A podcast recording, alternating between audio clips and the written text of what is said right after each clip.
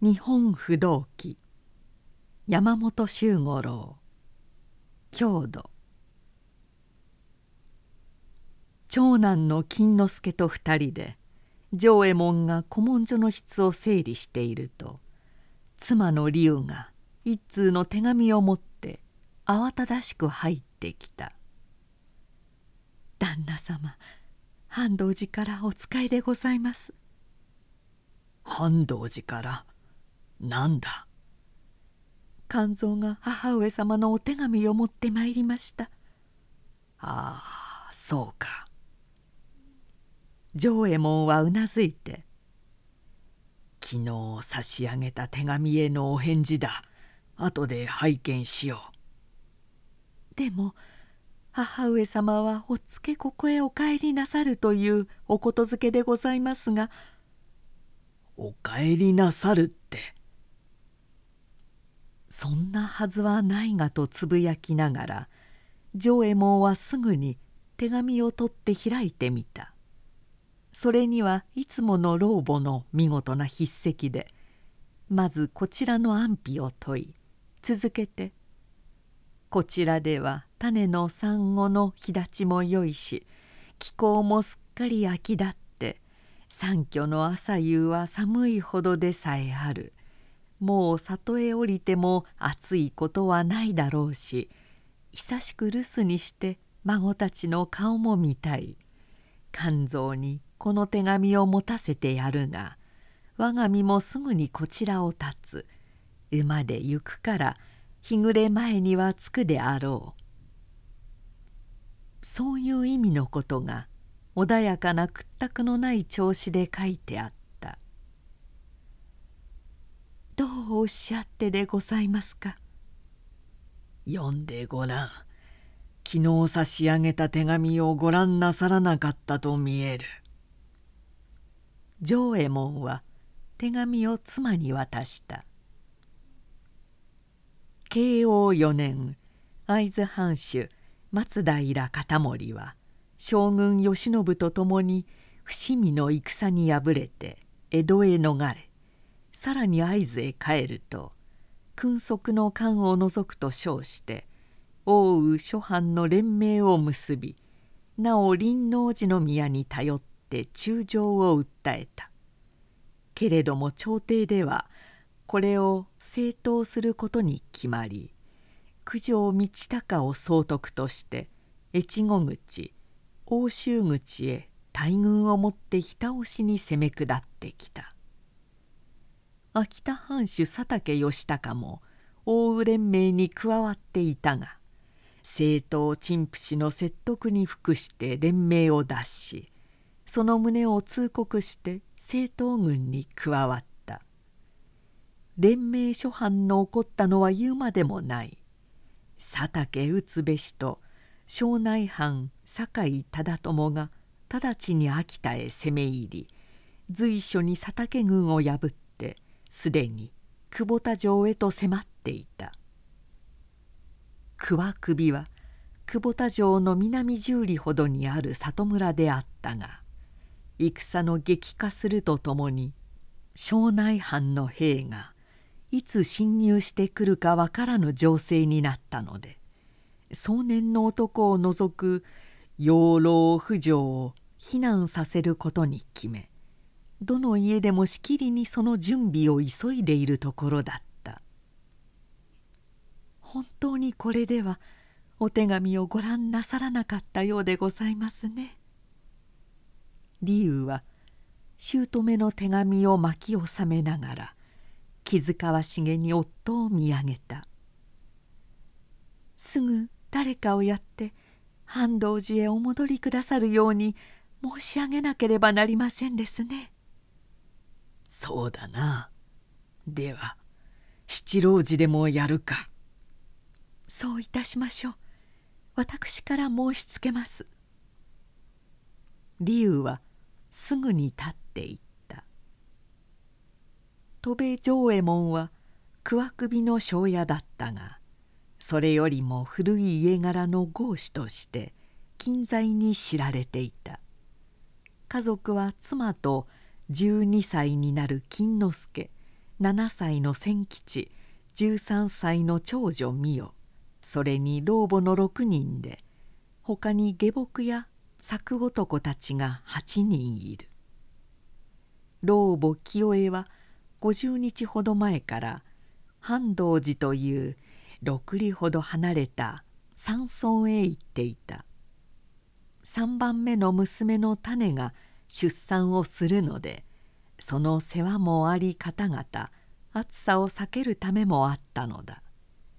それで長右衛門はこちらの事情を詳しく知らせた上なおしばらく半道寺にとどまっておいでなさるよう」という手紙を書いて人に託して送った。すると今になって老母からこちらへ帰ると言ってきたのである。あの手紙が届かぬはずはないのだが。不審に思いながら丈右衛門はそのまま古文書の整理を続けていた。彼は妻や子供たちを避難させた上は祖先伝来の郷土を守るために居残った男たちを指揮して庄内軍と戦う覚悟である。数日前から村の南東口に柵を結い堀を掘った。家財の始末も今整理している。古文書のうち持たせて逃がす分を分けてしまえばそれで済むのだ。戸部家が合子であることの証拠を初めて世間に示す時が来たのだ。四十になった丈右衛門はそう思うだけで身内に不思議な力感の充実するのを感じた。それが当主とでも言うのであろうか。心臓のあたりが痛がゆいようなムズムズする感じだった。丈右衛門はそれを合子の血の叫びだというように思った。7つ近くになって整理し終わった書類を包んでいると妻が急ぎ足に来て「あの母上様がお帰りでございます」と伝えた。丈右衛門は「えっ?」と振り向いた「どうしたんだ？七郎寺は行き違いか」「いいえお供をして戻りました」丈右衛門はすぐに立っていった「ああやはり自分の家が一番ですね」居間へ座ると一緒に老母はいかにもほっとしたように肩を落とした。62になるが髪はまだたっぷりと黒いしやや肥えた体つきの肌色もつやつやとしているのがいつも落ち着いて微笑を含んだ顔立ちとよく調和していた丈右衛門は帰宅の祝いを述べてから「昨日手紙を頼んであげたのですが届きませんでしたか?」「ああ拝見しましたよ」清江女はおっとりとうなずいた「ではもうご承知でしょうがここへはいつ庄内藩の兵が攻め込んでくるかもしれません。それで老人や女子供は明朝ここを立ち退くことに決まっているのです。そういうお手紙でしたね。老母はことも投げに言っ半道寺でもその評判でこのままこちらにいるようにとせっかく勧めてくれましたのよ。けれども私は「お仏壇を守らなければならないと思いましてね。仏壇は閉めましたしお位牌は持ってゆくように包みました。今宵のうちに馬の用意ができますから。明朝は竜や子供たちとご一緒にお立ち退きください。お仏壇を閉めなすったのですか。それはいけませんね。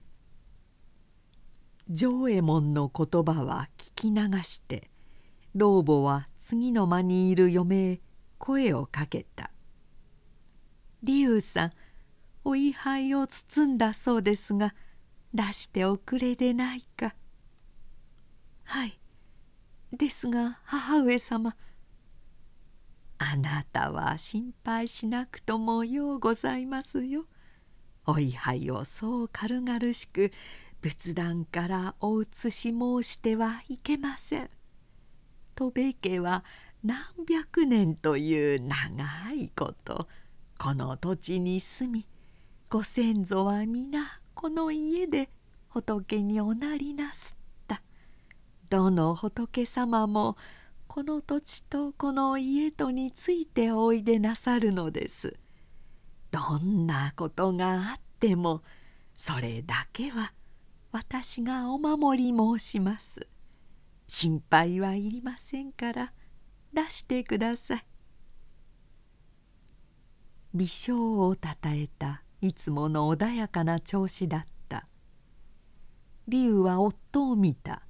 そして丈右衛門が目でうなずくのを見て位牌の包みを取り出してきた。母上はお立ち退きくださるのでしょうね。丈右衛門が確かめるように聞いた「私ですか？そうですね」清江女は静かに立った。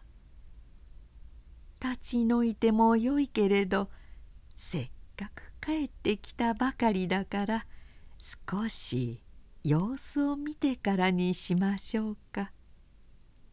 しかし庄内軍は山一つ向こうまで来ているのです。明日のことさえ難しいのですから。そんなに近くまで来ているのですか？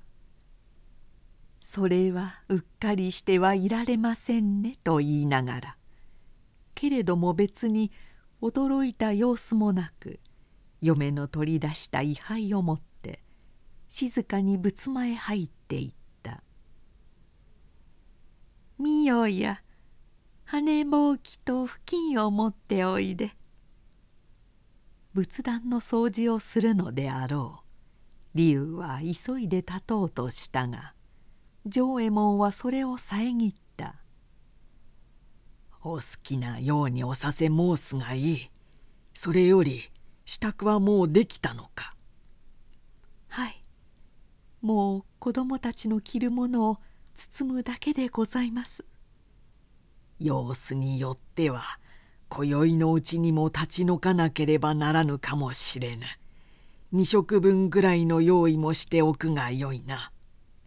はい。そういたします。理由は仏間に心を残しながら立った。老母は仏壇の掃除をしていた。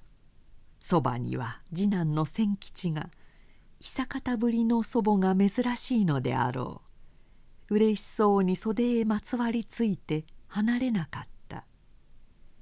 そうして姉の美代が向こうから制するのも聞かず「おばば様半道寺の赤ん坊は男なの？女の子なの?」などと問いかける。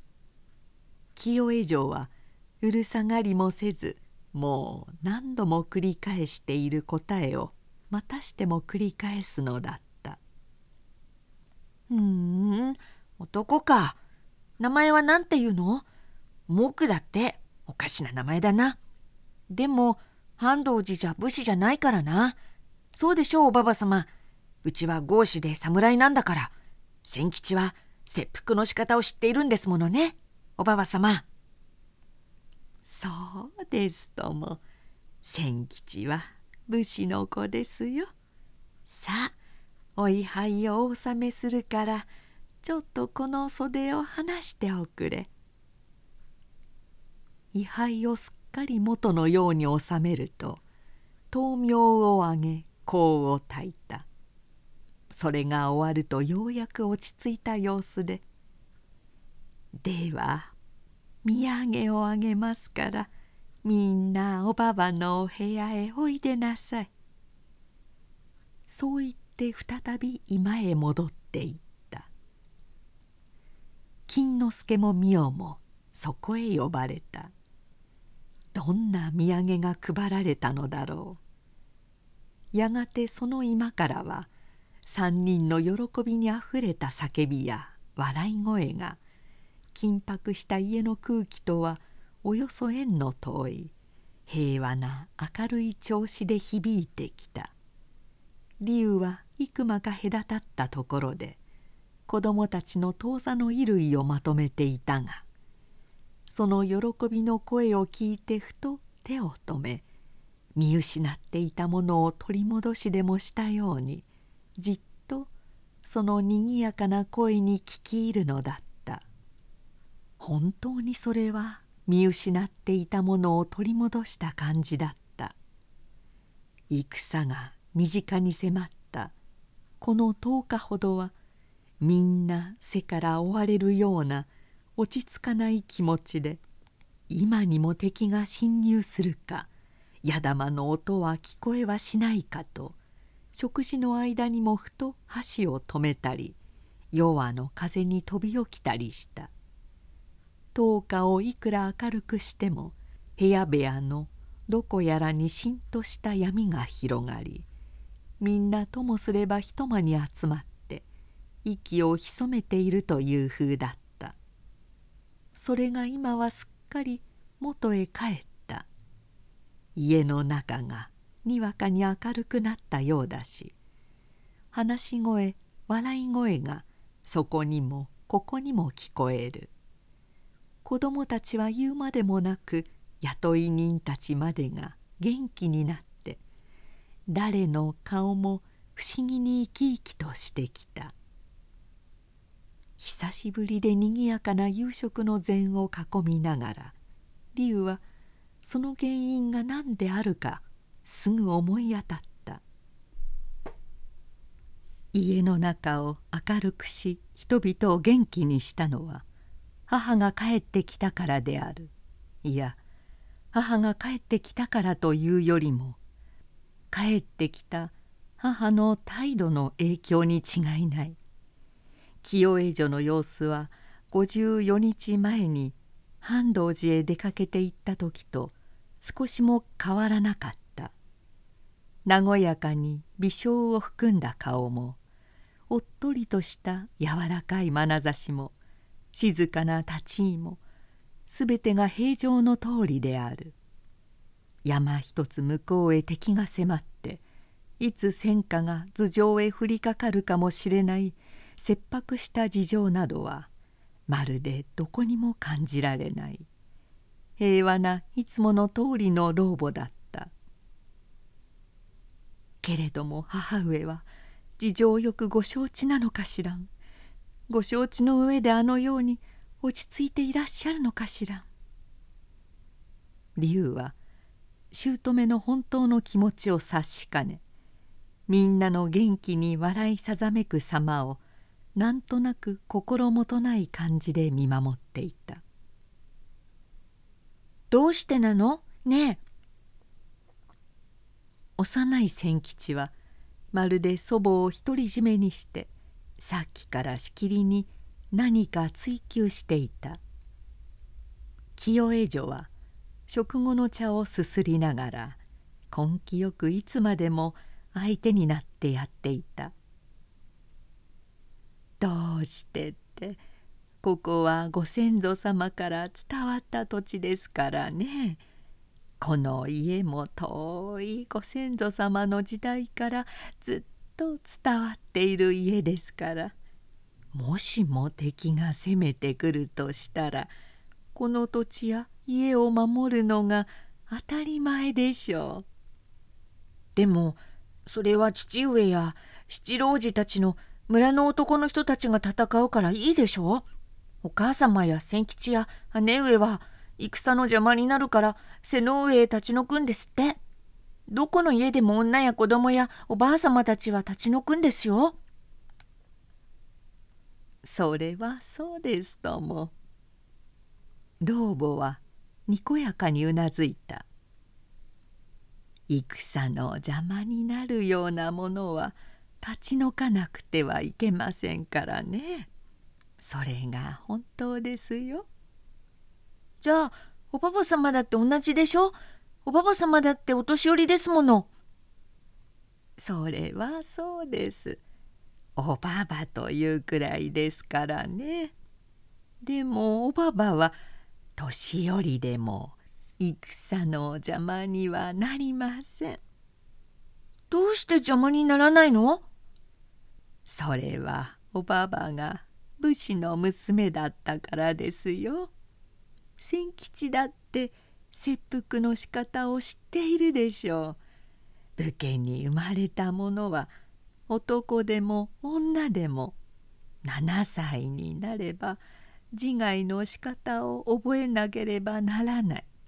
それはいざという場合に見苦しい死にざまをしないためでもあり戦になって敵に向かってもうろたえない覚悟を決めるためです。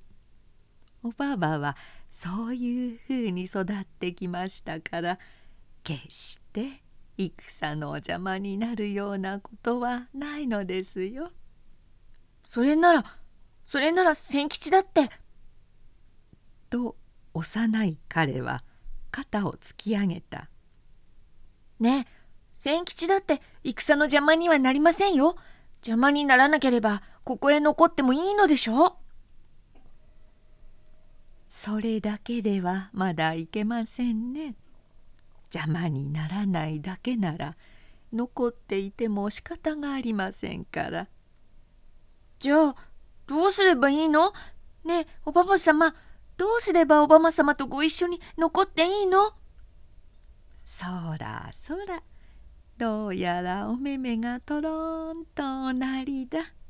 老母は笑いながら言った。もう新女へおいでなさい。そしてどうしたら残ってもいいかご自分で考えてごらん。さあ行っておやすみ。この問答を聞いている間に長男金之助の顔つきが厳しく変わってゆくのを龍は認めた娘の美代も何やら思い詰めているらしかった姑の言葉は淡々としていたが龍もその中から数々の意味を受け取ったのである。母上は夫の手紙を読んだために帰っていらしたのだ。産婦の世話がいらなくなったからでもなく暑さが去ったからでもない。夫の手紙を読んで桑首が戦火にさらされると知りこの家をこの土地を守るために帰っていらしたのだ。そう気づいた時竜は目が覚めたようにハッとした「年寄りや女子供は避難する。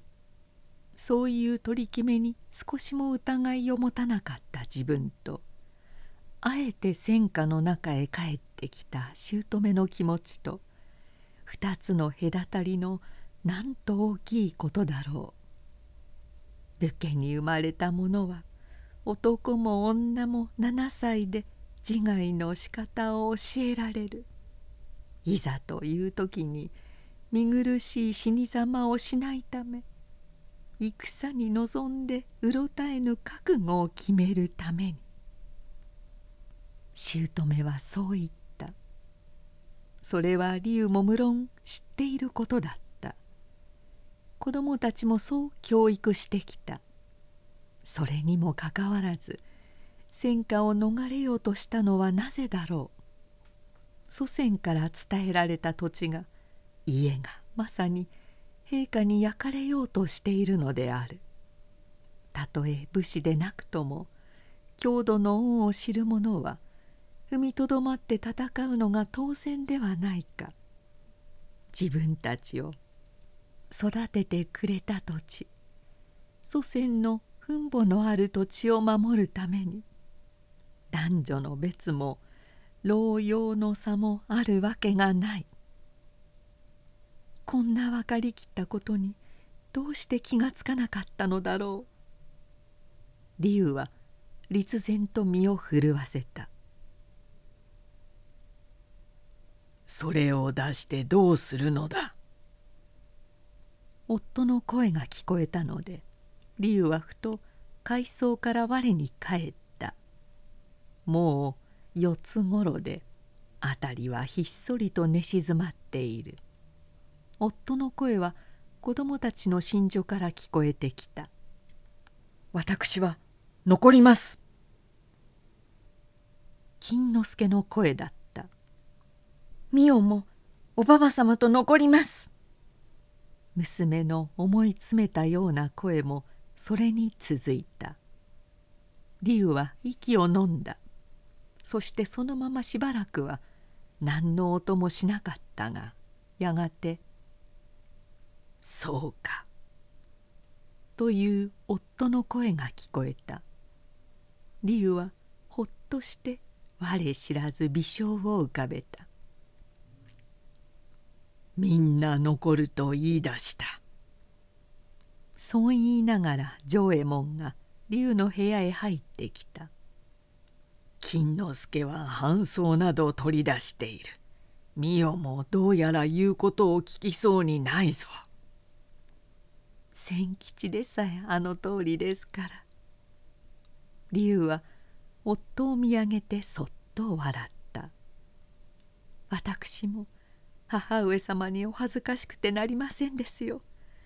一時でも立ち退こうと考えたりいたしましてお前までが同じことを言い出すのか平常の覚悟というものも深く深く反省するように龍は言ったなかなか実際の場合には生かしにくいものでございますね。いざという時にはこうと思いながらそのいざがここだと見極めることができないのでついすると平常の覚悟を見失ってしまいます。心の持ち方ほど大切なものはないと今度こそ身にしみて悟りましたではお前も丈右衛門が微笑しながら言った死に装束でも用意しておくか。いいえ薙刀の支度をいたしますよ。そういう竜の顔つきは5つも6つも若くなったようなつやつやとした血色を張っていた。丈右衛門は何も言わず大きくうなずきながら自分の今の方へ去っていった。あくる朝早く。東の神家から立ち退きの用意ができたからと誘いの者が来た。その時前提では金之助と美代が弓矢や槍を取り広げており幼い千吉までが半装を持ち出して力んでいた。うちではおばばが帰ってきたので丈右衛門が新家の者にそう挨拶した。子供までがここに残ることになった。こちらには構わず立ち退いてくれと伝えてくれ。使いの者は呆れた様子で立ち去った。続いて西の家からも人が来たし主だった家々から次々と立ち退きを促してきた。そして戸辺では老母をはじめ全家族が残るということがたちまち村全体へ伝わってそこここに大きな反響を呼び起こした。東の神家でまず「それなら自分の家でも残る」と言い出した。親類にあたる家々は皆そう決めた。それが波紋の広がるように桑首の隅々まで広まってゆきすでに避難を済ませた数家族を除いたほとんどの前村の者が桑首を守ろう庄内軍と一戦しようといい一つの強い威力のもとに踏みとどまった。ちょうど清江女が帰った夜の戸部家の食前のように気のある明るいそして不屈な空気が桑首の村にみなぎり渡った。その日の黄昏前に村の南東にある柵の外へ庄内軍の全将兵と思える者が近づいてきた。女や子供や老人たちまでが薙刀を持ち竹槍を持って厳しく柵を固めている様を見ると迂闊には手が出せぬと見たものであろう。そっと引き返していったままついに再び姿を見せなかった。4日5日とこともなくたって久保田城へ援軍が入った。庄内軍は負け戦で退去している。そういう知らせが来た。村人たちは一斉に頑固の声を上げ主演を設けて祝い合ったが戸部家では平常通りで格別祝いの酒も出すことはなかった。老母清江があまり平然として何があったかという様子をしていたため改めて祝い振る舞いなどをする機会がなかったのである。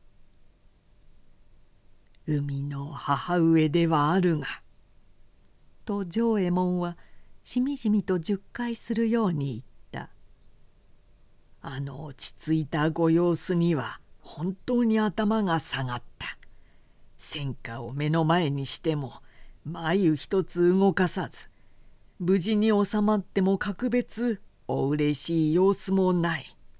あれが不退転というものだろう。女には稀な性質だ。私は女だからこそと存じました。女なればこそ私たちもあのお覚悟を学ばなければと存じます。それはどういう意味だ？理由はじっと目を伏せたまま夫の問いには答えなかった。それは答えるべきことではなかったから口で言うよりも身をもって行うべきことだと悟っていたからである丈右衛門も重ねては聞かず思いを潜めた妻の顔を愛情のこもった目でじっと見守っていた。